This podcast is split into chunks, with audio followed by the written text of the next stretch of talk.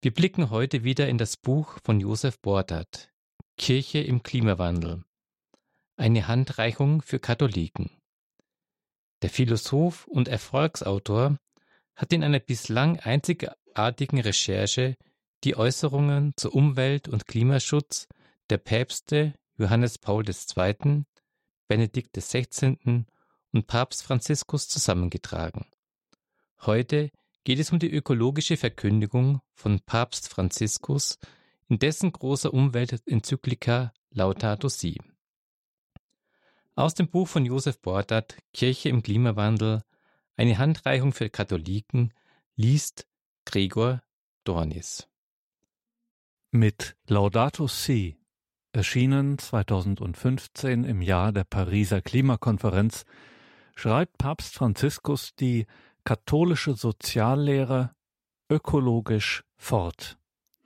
Er holt das Thema Schwester Erde bei Franz von Assisi ab, nachdem er sich bei seiner Wahl am 13. März 2013 benannt hatte und den er als Zitat Beispiel für eine froh und authentisch gelebte ganzheitliche Ökologie einführt.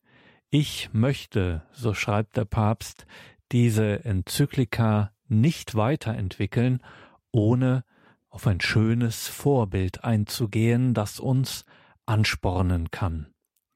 Ich nahm seinen Namen an, also den Namen Franziskus, als eine Art Leitbild und als eine Inspiration im Moment meiner Wahl zum Bischof von Rom. Ich glaube, dass Franziskus das Beispiel schlechthin für die Achtsamkeit gegenüber dem Schwachen und für eine froh und authentisch gelebte, ganzheitliche Ökologie ist. Er, der heilige Franz von Assisi, ist der heilige Patron all derer, die im Bereich der Ökologie forschen und arbeiten und wird auch von vielen Nichtchristen geliebt. Der heilige Franz von Assisi zeigte eine besondere Aufmerksamkeit gegenüber der Schöpfung Gottes und gegenüber den Ärmsten und den Einsamsten. Er liebte die Fröhlichkeit und war wegen seines Frohsinns, seiner großzügigen Hingabe und seines weiten Herzens beliebt. Er war ein Mystiker und ein Pilger, der in Einfachheit und in einer wunderbaren Harmonie mit Gott, mit den anderen, mit der Natur und mit sich selbst lebte. An ihm wird man gewahr, bis zu welchem Punkt die Sorge um die Natur, die Gerechtigkeit gegenüber den Armen, das Engagement für die Gesellschaft und der innere Friede untrennbar miteinander verbunden sind. Zitat Ende. Eine verantwortungsbewusste, ja umsorgende Haltung gegenüber der Schöpfung hat zunächst einmal Franz von Assisi entwickelt in seinem berühmten Cantico della Creature, Loblied der Geschöpfe, auch unter dem Titel Sonnengesang bekannt. Das Gebet des großen Heiligen und Ordensgründers entstand vor etwa 800 Jahren. Heute gehört es als ältestes Zeugnis italienischer Literatur zur Weltkultur und ist weit über die Kirche hinaus populär. Es ist eine Hymne auf Gottes gute Schöpfung, die sich in ihrem Lobpreis des Herrn, Laudato si, mi Signore, nicht nur den angenehmen Lebenserfahrungen der Geschöpfe zuwendet, sondern auch zur Annahme von Krankheit und Sterben aufruft. Der leibliche Tod wird zu unserer Schwester. Der Tod ist im Italienischen weiblich, la morte. Die Hymne auf Mutter Erde, die uns erhält und lenkt, sieht den Menschen als passiven Empfänger der natürlichen Gaben, der vielfältigen Früchte und der bunten Blumen und Kräuter, nicht zuletzt auch der Schwester Wasser, wieder italienisch la aqua, die uns gar nützlich ist.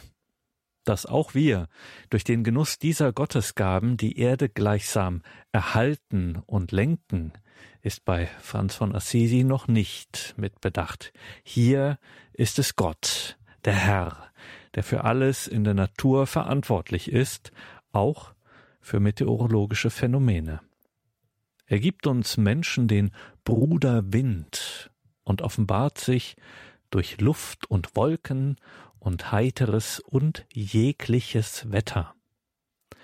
An eine negative Rückwirkung der menschlichen Naturnutzung ist im 13. Jahrhundert noch nicht gedacht.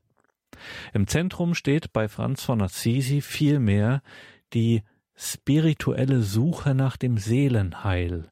Er schreibt, lobt und preist meinen Herrn und dankt ihm und dient ihm mit großer Demut. Der Cantico della Creature ist geeignet, uns die Schönheit und Nützlichkeit der Schöpfung vor Augen zu führen. Als Präambel eines klimaethischen Programms fiele er oberflächlich betrachtet weit hinter den Kenntnisstand zu den vielfältigen Interdependenzen im Mensch-Natur-Verhältnis zurück.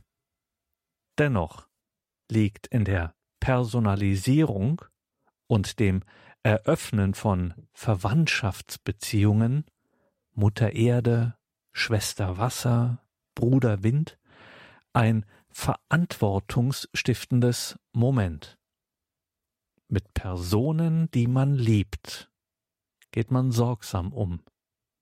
Als Christ ist man zudem aufgerufen, Hüter des Bruders und der Schwester zu sein. Dass Papst Franziskus mit seiner Enzyklika Laudato Si an des heiligen Franziskus Sonnengesang anknüpft, ist daher durchaus nachzuvollziehen. Die Enzyklika beginnt mit den Worten Laudato si mi Signore, gelobt seist du, mein Herr, sang der heilige Franziskus von Assisi. Im Folgenden nimmt Papst Franziskus die Personalisierung der Erde und der Natur auf, die der heilige Franz vorgenommen hat. Zitat In diesem schönen Lobgesang erinnerte er uns daran, dass unser gemeinsames Haus wie eine Schwester ist, mit der wir das Leben teilen, und wie eine schöne Mutter, die uns in ihre Arme schließt. Zitat Ende. Das dient zum Einstieg sicher der Motivation. Man kann das aber auch kritisch sehen. Zum Beispiel im Mensch-Natur-Verhältnis die Differenz zu erkennen und positiv auszulegen und nicht voreilig zuzuschütten und einzuebnen. Dazu dann später mehr. Die Schwester, so schreibt Papst Franziskus, Zitat, schreit auf wegen des Schadens, den wir ihr aufgrund des unverantwortlichen Gebrauchs und des Missbrauchs der Güter zufügen, die Gott in sie hineingelegt hat. Wir sind in dem Gedanken aufgewachsen, dass wir ihre Eigentümer und Herrscher seien, berechtigt, sie auszuplündern. Zitat Ende. Nach dieser Diagnose erinnert Papst Franziskus an die Therapieansätze seiner Vorgänger, von denen wir in dieser Reihe schon gesprochen haben. Und damit nimmt Franziskus eingangs die spirituelle Tradition, die kulturanthropologische Fehlentwicklung sowie die bisherige innerkirchliche Behandlung des Themas auf. Die klimarelevanten Aspekte der Enzyklika lassen sich unter der Überschrift Das Klima als gemeinsames Gut finden. Den Auftakt macht dabei die Feststellung, Zitat, das Klima ist ein gemeinschaftliches Gut von allen und für alle. Bereits dieser Übergang von einer faktischen Aussage gemeinsam auf eine ethische Aussage gemeinschaftlich stellt eine kleine Revolution dar, nämlich die Fortschreibung des Eigentumskonzepts der katholischen Soziallehre in der Figur des Gemeineigentums, dem das Privateigentum im Zweifel unterzuordnen ist. Wenn Papst Franziskus betont, dass es sich beim Klima und bei der natürlichen Umwelt um ein Gemeingut handelt, so ergibt sich daraus die Rechtfertigung, Eingriffe in das Privateigentum, zum Beispiel an fossilen Brennstoffen, zum Zwecke der Abkehr von Gefahren für das Gemeineigentum, nämlich an der Atmosphäre, vorzunehmen. Papst Franziskus hat damit einen zentralen Gedanken der Umwelt- und Klimaschutzbewegung ins Bewusstsein der Menschheit gehoben. Dieser Gedanke ist zwar auch für die Kirche nicht ganz neu, schon beim Zweiten Vatikanischen Konzil in Gaudium et Spes lesen wir, Gott hat die Erde mit allem, was sie enthält, zum Nutzen aller Menschen und Völker bestimmt. Also der Gedanke ist zwar auch für die Kirche nicht ganz neu, aber er wird erstmals politisch relevant, weil in Zeiten des Klimawandels die Folgen mangelnder Schutzmaßnahmen global spürbar sind und damit erstmals die Erde als Ganze zur Disposition steht. Über das Klima sagt Franziskus folgendes Zitat es ist auf globaler Ebene ein kompliziertes System, das mit vielen wesentlichen Bedingungen für das menschliche Leben verbunden ist. Es besteht eine sehr starke wissenschaftliche Übereinstimmung darüber, dass wir uns in einer besorgniserregenden Erwärmung des Klimasystems befinden. In den letzten Jahrzehnten war diese Erwärmung von dem ständigen Anstieg des Meeresspiegels begleitet, und außerdem dürfte es schwierig sein, sie nicht mit der Zunahme extremer meteorologischer Ereignisse in Verbindung zu bringen. Abgesehen davon, dass man nicht jedem besonderen Phänomen eine wissenschaftlich bestimmbare Ursache zuschreiben kann. Die Menschheit ist, so fährt der Papst fort, die Menschheit ist aufgerufen, sich der Notwendigkeit bewusst zu werden, Änderungen im Leben, in der Produktion und im Konsum vorzunehmen, um diese Erwärmung oder zumindest die menschlichen Ursachen, die sie hervorrufen und verschärfen, zu bekämpfen. Zitat Ende. Der Papst nimmt also die empirischen Befunde Erwärmung des Klimasystems, Anstieg des Meeresspiegels, extreme meteorologische Ereignisse, diese empirischen Befunde und ihre vorherrschende wissenschaftliche Deutung, menschliche Ursachen, die sie hervorrufen und verschärfen, so hat er es ja formuliert. Diese empirischen Befunde nimmt der Papst auf, um dann zu erläutern, was es konkret mit den menschlichen Ursachen auf sich hat. Er schreibt, es stimmt, dass es noch andere Faktoren gibt, zum Beispiel der Vulkanismus, die Änderungen der Erdumlaufbahn und der Erdrotationsachse, der Solarzyklus. Doch zahlreiche wissenschaftliche Studien zeigen, dass der größte Teil der globalen Erwärmung der letzten Jahrzehnte auf die starke Konzentration von Treibhausgasen, Kohlendioxid, Methan, Stickstoffoxide und andere zurückzuführen ist, die vor allem aufgrund des menschlichen Handelns ausgestoßen werden. Wenn sie sich in der Atmosphäre anreichern, verhindern sie, dass die durch die Sonnenstrahlen an der Erdoberfläche erzeugte Wärme in den Weltraum entweicht. Das wird besonders durch das Entwicklungsmodell gesteigert, das auf dem intensiven Gebrauch fossiler Brennstoffe basiert, auf dem das weltweite Energiesystem ausgerichtet ist. Auch die zunehmende Praxis einer veränderten Bodennutzung hat sich ausgewirkt, hauptsächlich die Abholzung der Wälder zugunsten der Landwirtschaft. so in der Nummer 23 von Laudato Si. Die Ergebnisse der in Kapitel 1 vorgenommenen Analyse der wissenschaftlichen Klimawandelforschung in Kurzfassung.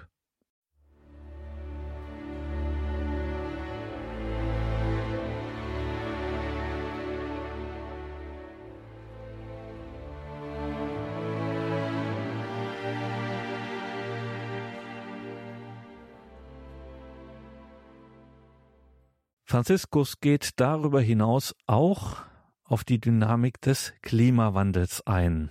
Er schreibt, die Erwärmung beeinflusst ihrerseits den Kohlenstoffkreislauf.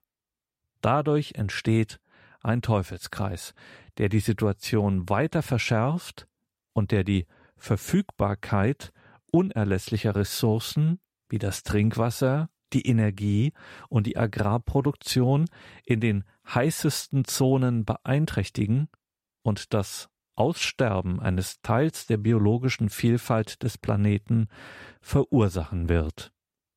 Durch das Schmelzen des Polareises und der Schneeflächen in den Hochgebirgen droht eine sehr gefährliche Freisetzung von Methangas und die Verwesung der tiefgefrorenen organischen Stoffe könnte die Ausströmung von Kohlendioxid noch weiter erhöhen. Das Verschwinden der tropischen Urwälder verschlechtert seinerseits die Lage, denn sie, die tropischen Urwälder, helfen ja, den Klimawandel abzuschwächen. Die durch das Kohlendioxid verursachte Verschmutzung erhöht den Säuregehalt der Ozeane und gefährdet die marine Nahrungskette. Wenn die augenblickliche Tendenz anhält, könnte dieses Jahrhundert Zeuge nie dagewesener klimatischer Veränderungen und einer beispiellosen Zerstörung der Ökosysteme werden, mit schweren Folgen für uns alle. So Papst Franziskus in Laudato Si über die Sorge für das gemeinsame Haus in der Nummer 24.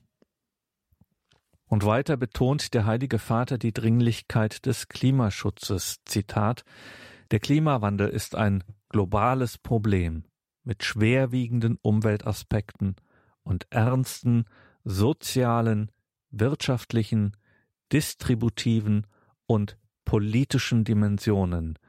Sie stellt eine der wichtigsten aktuellen Herausforderungen an die Menschheit dar. Gerade für die Regionen mit hoher Vulnerabilität und geringer Resilienz stehen schwere Zeiten bevor. Papst Franziskus schreibt, die schlimmsten Auswirkungen werden wahrscheinlich in den nächsten Jahrzehnten auf die Entwicklungsländer zukommen. Viele Arme leben in Gebieten, die besonders von Phänomenen heimgesucht werden, die mit der Erwärmung verbunden sind. Und dies so schreibt der Papst, wird auch vermehrt zu Flucht aus diesen Gebieten führen. Tragisch ist die Zunahme der Migranten, die vor dem Elend flüchten, das durch die Umweltzerstörung immer schlimmer wird. Papst Franziskus appelliert angesichts dessen an das Verantwortungsgefühl für unsere Mitmenschen, auf das sich jede zivile Gesellschaft gründet. In diesem Zusammenhang richtet Papst Franziskus einen schweren Vorwurf an die westliche Welt, wenn er sagt, viele von denen, die mehr Ressourcen und ökonomische oder politische Macht besitzen, scheinen sich vor allem darauf zu konzentrieren, die Probleme zu verschleiern oder ihre Symptome zu verbergen. Und sie versuchen nur, einige negative Auswirkungen des Klimawandels zu reduzieren. Das aber, so der Papst, verstetigt die gegenwärtigen Produktionsmodelle und Konsumgewohnheiten, die es im Sinne des Umwelt- und Klimaschutzes zu ändern gelte. Darum, so Papst Franziskus, ist es dringend geboten, politische Programme zu entwickeln, um in den kommenden Jahren den Ausstoß von Kohlendioxid und anderen stark verunreinigenden Gasen drastisch zu reduzieren. Zum Beispiel, indem man den Gebrauch von fossilen Brennstoffen ersetzt und Quellen erneuerbarer Energie entwickeln. Papst Franziskus sieht die Lösung für die Klimakrise aber nicht nur in technischen Einzelheiten, so umfangreich die angesprochene Energiewende auch sei, sondern darüber hinaus in einer Rückbesinnung auf die schöpfungstheologischen Maßgaben in der Gott-Mensch-Beziehung einerseits, Stichwort Ebenbildlichkeit, und andererseits in der Mensch-Mensch-Beziehung, Stichwort Nächstenliebe, sowie in der Mensch-Natur-Beziehung, Stichwort Hüterauftrag. Das ist die kulturelle Basis des Umwelt- und Klimaschutzes, die Franziskus aus dem Glauben gewinnt und auf der Einzelmaßnahmen gegründet sind. Theologisch wird seine Analyse immer dort, wo die Schieflage des technokratischen Anthropozentrismus als Ausdruck einer gestörten Beziehung des Menschen zu Gott, Mensch und Natur interpretiert wird. Das heißt, als Ergebnis des Umstands, dass der Mensch seine Geschöpflichkeit verkennt und so seinen Auftrag verfehlt. In der Nummer 66 schreibt Papst Franziskus in Laudato Si, die Schöpfungsberichte im Buch Genesis enthalten in ihrer symbolischen und narrativen Sprache tiefgründige Lehren über das Menschsein und seine historische Wirklichkeit. Diese Erzählungen deuten an, dass sich das menschliche Dasein auf drei fundamentale, eng miteinander verbundene Beziehungen gründet. Die Beziehung zu Gott, die Beziehung zum Nächsten und die Beziehung zur Erde. Der Bibel zufolge sind diese drei lebenswichtigen Beziehungen zerbrochen, nicht nur äußerlich, sondern auch in unserem Innern. Dieser Bruch ist die Sünde, die Harmonie zwischen dem Schöpfer, der Menschheit und der gesamten Schöpfung wurde zerstört durch unsere Anmaßung, den Platz Gottes einzunehmen, da wir uns geweigert haben anzuerkennen, dass wir begrenzte Geschöpfe sind.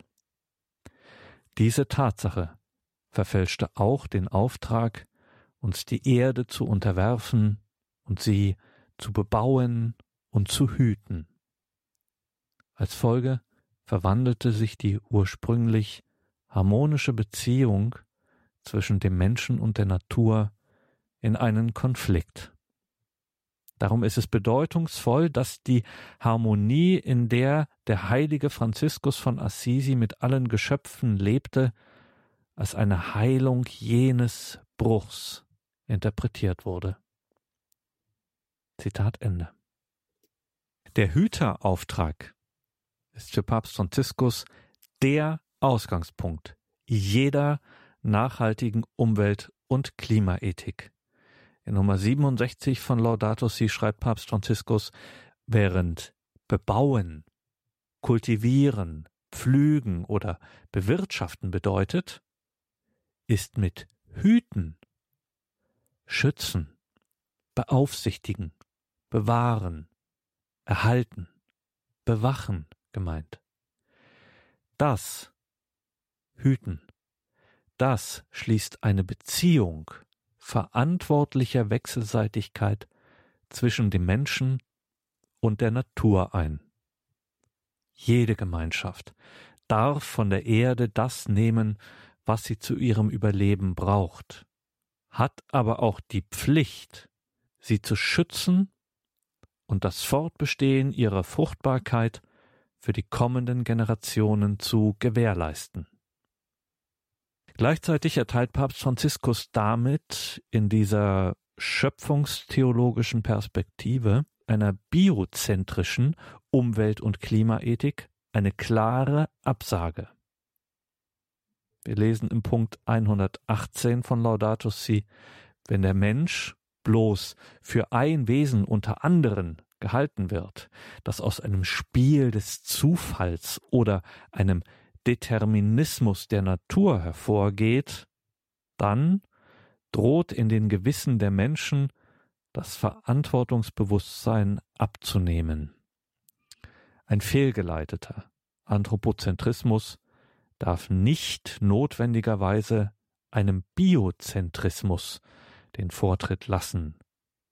Denn dies würde bedeuten, ein neues Missverhältnis einzubringen, das nicht nur die Probleme nicht lösen, sondern auch andere hinzufügen würde.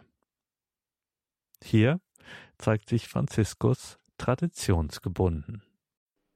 Höchster allmächtiger, gütiger Herr, dein ist Ruhm und Verherrlichung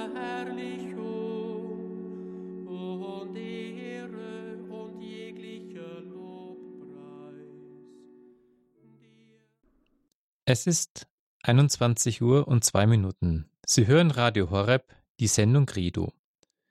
Gregor Dornis liest aus dem Buch von Josef Bordat Kirche im Klimawandel. Eine Handreichung für Katholiken. Mit seinem Verantwortungsbegriff scheint Franziskus hingegen weiter zu gehen als die katholische Morallehre vor ihm. So braucht es zunächst Zitat, Dramen unserer Brüder und Schwestern. So wird von Franziskus Verantwortung zugewiesen von denen, die hier und jetzt die schlimmsten Folgen zu tragen haben oder auch die Gefahr des Aussterbens bereits existierender Arten um das Verantwortungsbewusstsein oder, wie der Papst es auch nennt, das Verantwortungsgefühl zu wecken. So werden spezifische wörtlich Verantwortungsträger benannt, die zum Handeln aufgerufen sind. Ganz konkret der Politiker oder der Verbraucher. Wie hingegen zu begründen sein könnte, dass ganz allgemein eine Verantwortung aller für das Ganze zu übernehmen ist, soweit wir über Szenarien sprechen, die im Jahr 2100 oder später eintreten, möglicherweise und auch dann nur in räumlicher Ferne, bleibt anscheinend auch bei Papst Franziskus unausgesprochen, gleichwohl sich aus den biblischen Beispielen und der theologischen Deutung diese, man könnte sagen, holistische Lesart von Verantwortung ergibt, denn in der Verantwortung vor Gott ist alles eingepreist. Papst Franziskus plädiert jedenfalls für eine, Zitat, Verantwortung gegenüber einer Erde, die Gott gehört, die eine Verantwortung für alle sei. Also, der Papst plädiert für einen maximalistischen Verantwortungsbegriff, der aufs Ganze geht. Nichts weniger als die Menschheit habe, Zitat, großherzig ihre schwerwiegende Verantwortung auf sich zu nehmen. Wir haben Verantwortung für die Welt, ja sogar an die Verantwortung der Weltordnung, appelliert Papst Franziskus. Größer und abstrakter geht es nicht. Mit Robert Spähmann ließe sich durchaus kritisch fragen, vermengt Papst Franziskus nicht Ethik und Geschichtsphilosophie? Nein, soweit er eben daran festhält, dass die Erde Gott gehört. Erst wenn wir Gott aus der Umwelt- und Klimaethik herausnehmen, ergibt sich jene uneinlösbare Hybris, die sich entweder in Resignation zeigt oder in blindem Aktionismus ihr selbstgerechtes Ventil schafft. Beides wäre falsch. Papst Franziskus zeigt, wie wichtig der Glaube auch beim Thema Umwelt- und Klimaschutz ist. Das Gottvertrauen, das den Gedanken einer Harmonie und Gemeinschaft aller Geschöpfe nicht zu einer Gleichheitsidee übersteigert, wie sie dem Biozentrismus eignet. In der Nummer 90 von Laudato Si sagt Papst Franziskus, das bedeutet nicht, alle Lebewesen gleichzustellen und dem Menschen jenen besonderen Wert zu nehmen, der zugleich eine unermessliche Verantwortung mit sich bringt.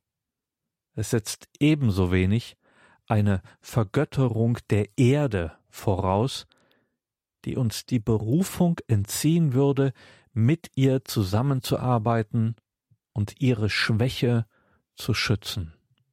Diese Auffassungen würden letztlich neue Missverhältnisse schaffen, um der Realität zu entfliehen, die uns unmittelbar angeht.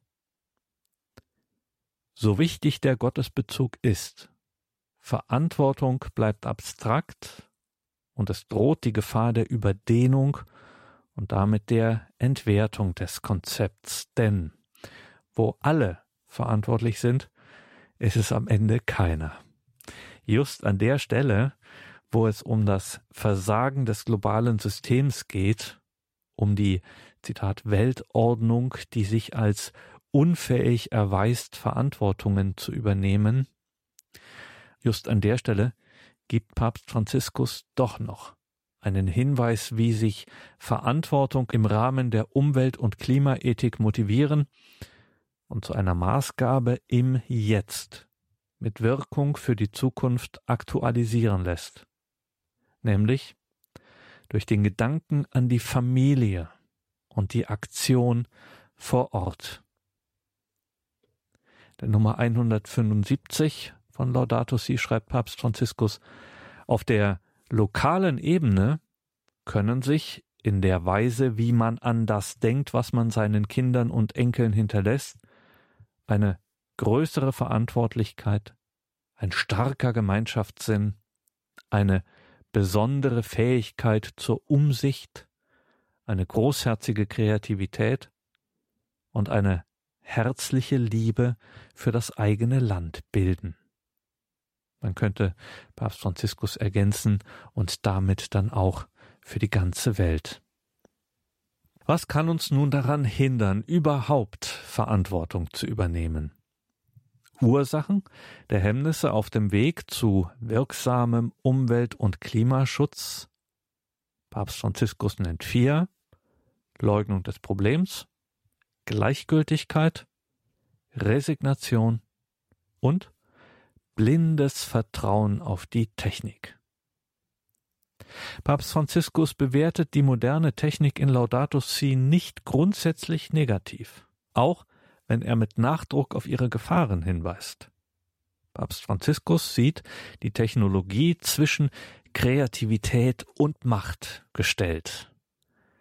Der Heilige Vater warnt explizit im Anschluss an Romano Guardini, implizit auch im Anschluss an Hans Jonas. Der Heilige Vater warnt vor einem deterministischen Technikkonzept als Ausdruck instrumenteller Vernunft. Denn damit räumt der Mensch der Maschine gleichsam die kulturelle Priorität ein. Papst Franziskus zitiert in diesem Zusammenhang Romano Guardini mit den Worten Der Mensch nehme Gebrauchsdinge und Lebensformen an, wie sie ihm von der rationalen Planung und den genormten Maschinenprodukten aufgenötigt werden, und der Mensch tue dies im Großen und Ganzen mit dem Gefühl, so sei es vernünftig und richtig. Noch einmal was kann uns helfen, Verantwortung zu übernehmen? Antwort der Dialog. Papst Franziskus ruft alle relevanten Agenten Religion, Politik, Wirtschaft, Wissenschaft zum Gespräch über Lösungsstrategien auf.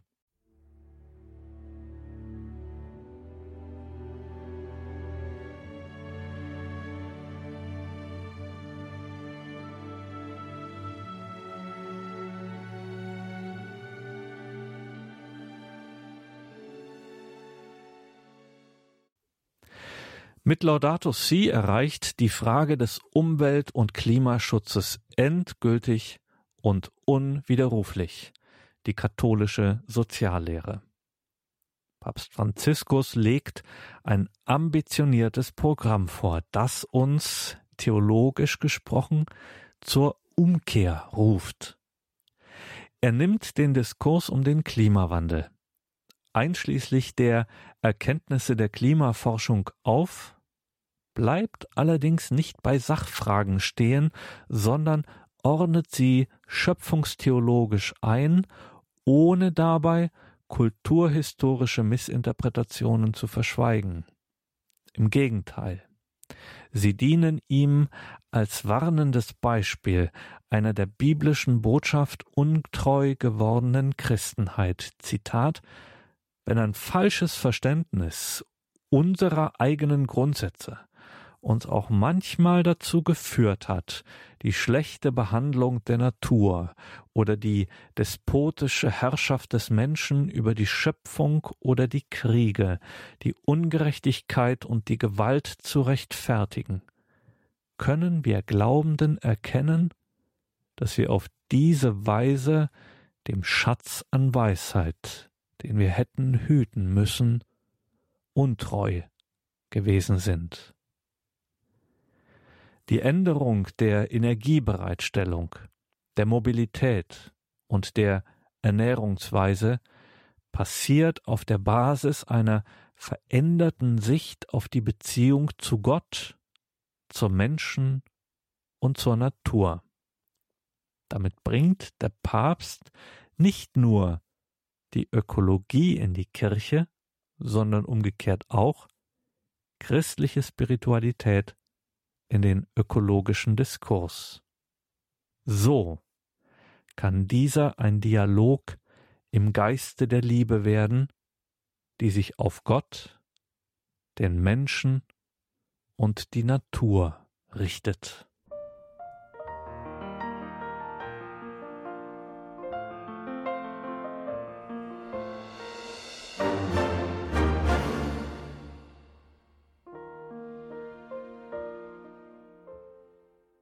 Abschluss die Verkündigung von Papst Franziskus nach Laudato Si.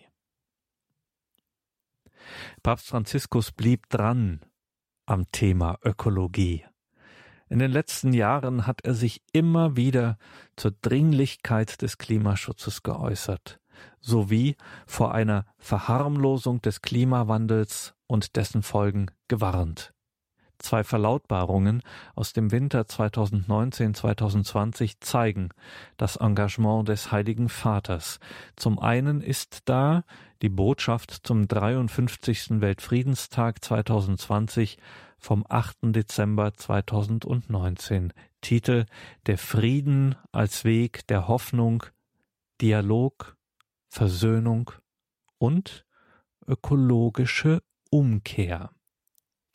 Darin sagt Papst Franziskus, Zitat, Angesichts der Folgen unserer Feindseligkeit den anderen gegenüber und der Auswirkungen der fehlenden Achtung für das gemeinsame Haus und der missbräuchlichen Ausbeutung der natürlichen Ressourcen, einzig als Mittel für schnellen Profit, heute gesehen, ohne auf die Gemeinschaften vor Ort, das Gemeinwohl und die Natur zu achten, brauchen wir eine ökologische Umkehr.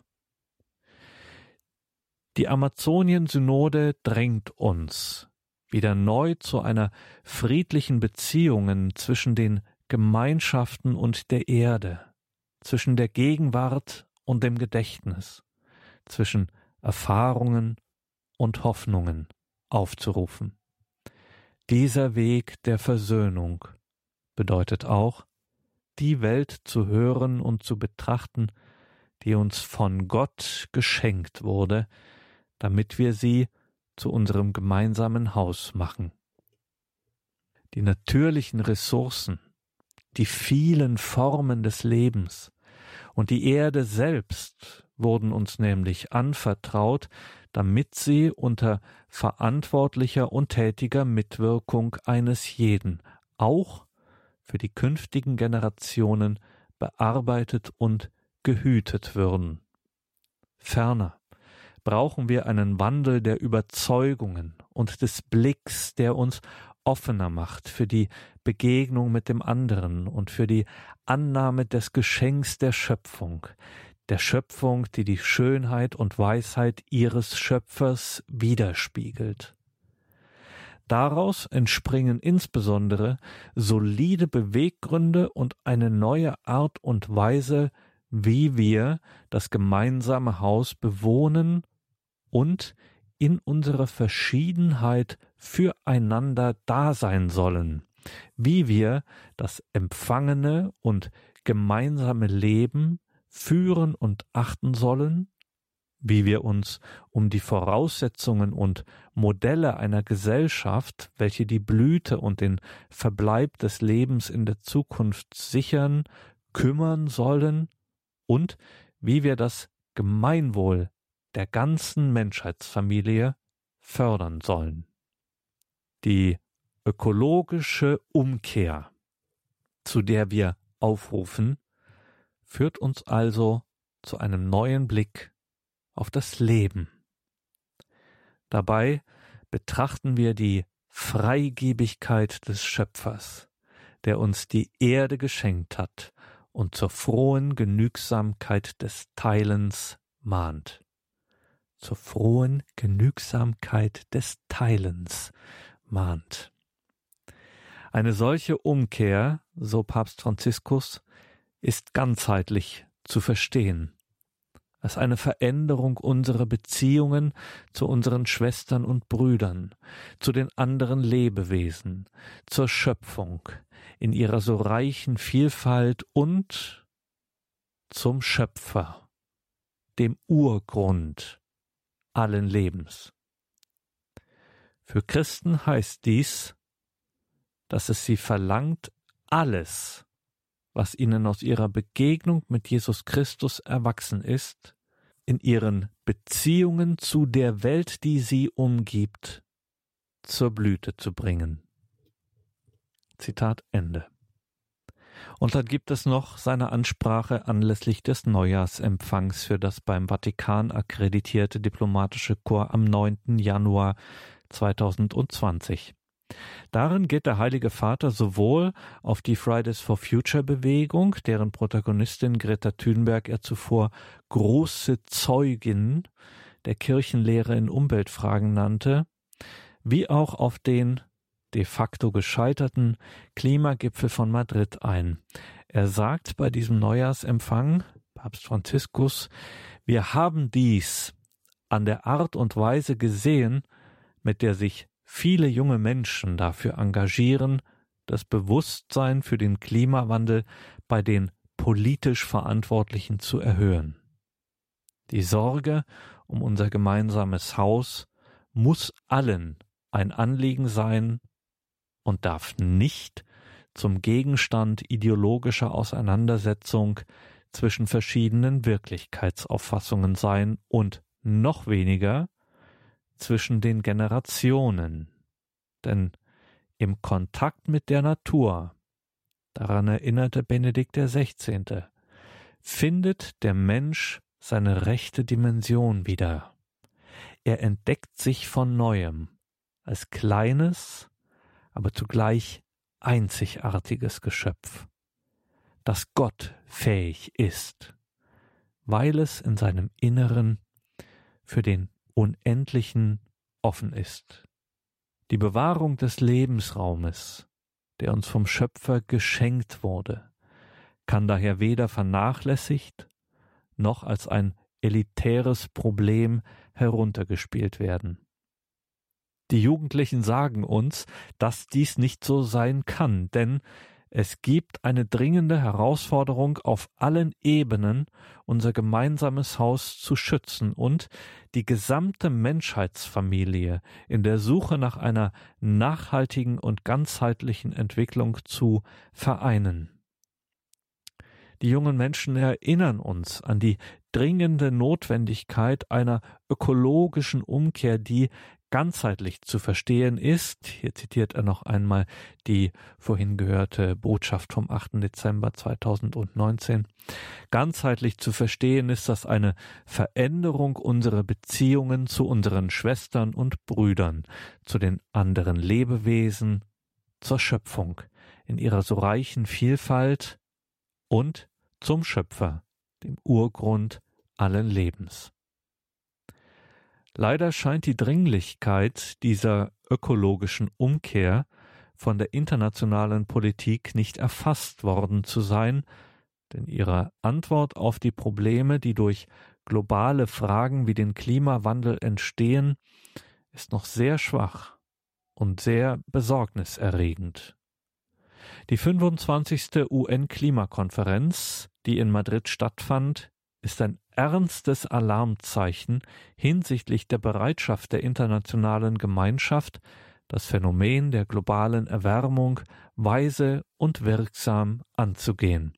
Dies erfordert eine kollektive Antwort, die in der Lage ist, das Gemeinwohl über Einzelinteressen zu stellen.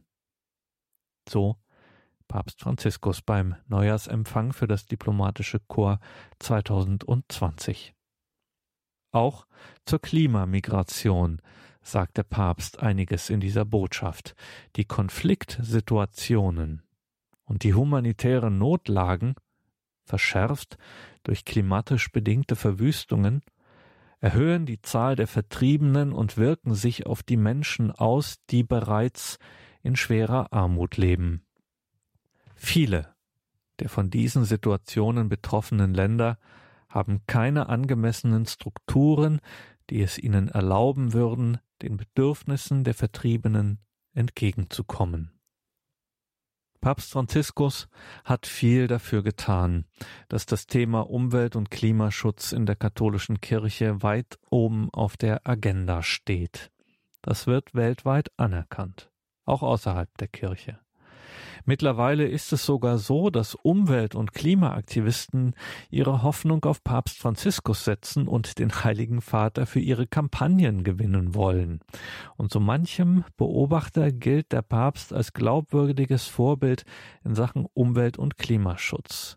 Michael Kopatz, Projektleiter am Wuppertaler Institut für Klima, Umwelt, Energie, schreibt, Zitat, den Spruch mit gutem Beispiel vorangehen, habe ich bislang wenig ernst genommen. Doch seit der Papst bei den Vereinten Nationen mit seinem Fiat Punto vorfährt, hat das Thema Vorbildfunktion für mich eine neue Bedeutung gewonnen. Hier ist ein Mann, der tut, was er sagt, der es ernst meint.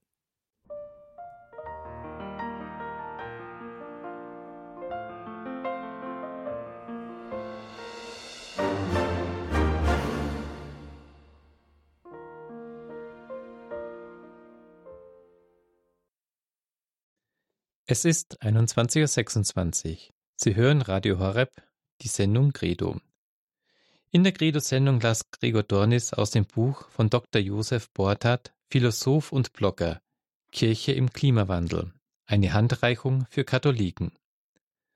Sie können diese Sendung auch als Podcast auf unserer Webseite abrufen oder bestellen eine CD über unseren Hörerservice. Weitere Details zu dem Buch Kirche im Klimawandel finden Sie in den Details zu dieser Sendung im Tagesprogramm auf horeb.org beziehungsweise der Radio Horeb App.